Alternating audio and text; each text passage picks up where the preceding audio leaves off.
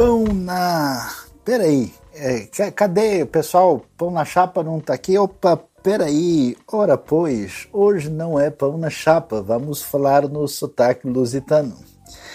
É muito interessante, diante dos nossos aqui pastéis de Belém ou pastéis de nata? Afinal de contas, por que, que o pão na chapa virou o pastel de nata?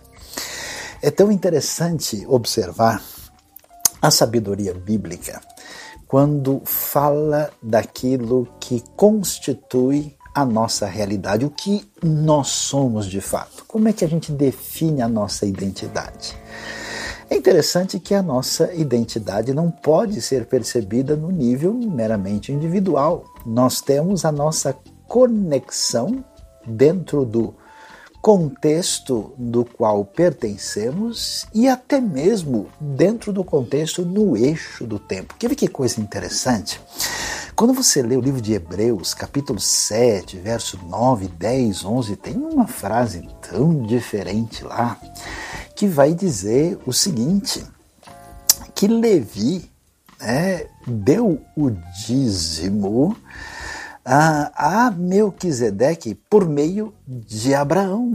Mesmo que ele não existisse naquela época, ele entregou por meio do seu antepassado. Esse raciocínio corporativo do pensamento bíblico mostra a unidade, a pertinência que nós temos em função de Deus ter nos criado nessa constituição relacional que atravessa o eixo do tempo. Então, hoje, no nosso pão na chapa, ou seja, no nosso pastel de nata, nós vamos celebrar aquilo que envolve a principal coluna da nossa realidade de identidade brasileira. Ah, Brasil bonito, Brasil especial, de todas as cores, todas as raças. Aqui nós temos a beleza da participação da nossa antropologia com origem indígena, com origem africana, com origem portuguesa, com origem asiática, diversificada.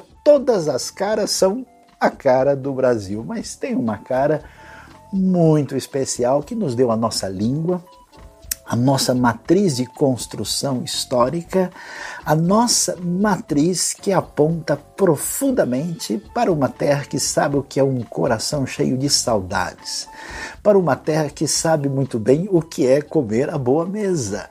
Essa terra é Portugal que recebe hoje a nossa grande homenagem no nosso pastel de Belém, ou melhor, o pastel de natas, quando a gente celebra o que é uma maneira tão valiosa de reiterar e celebrar a própria identidade, que é celebrar as nossas raízes.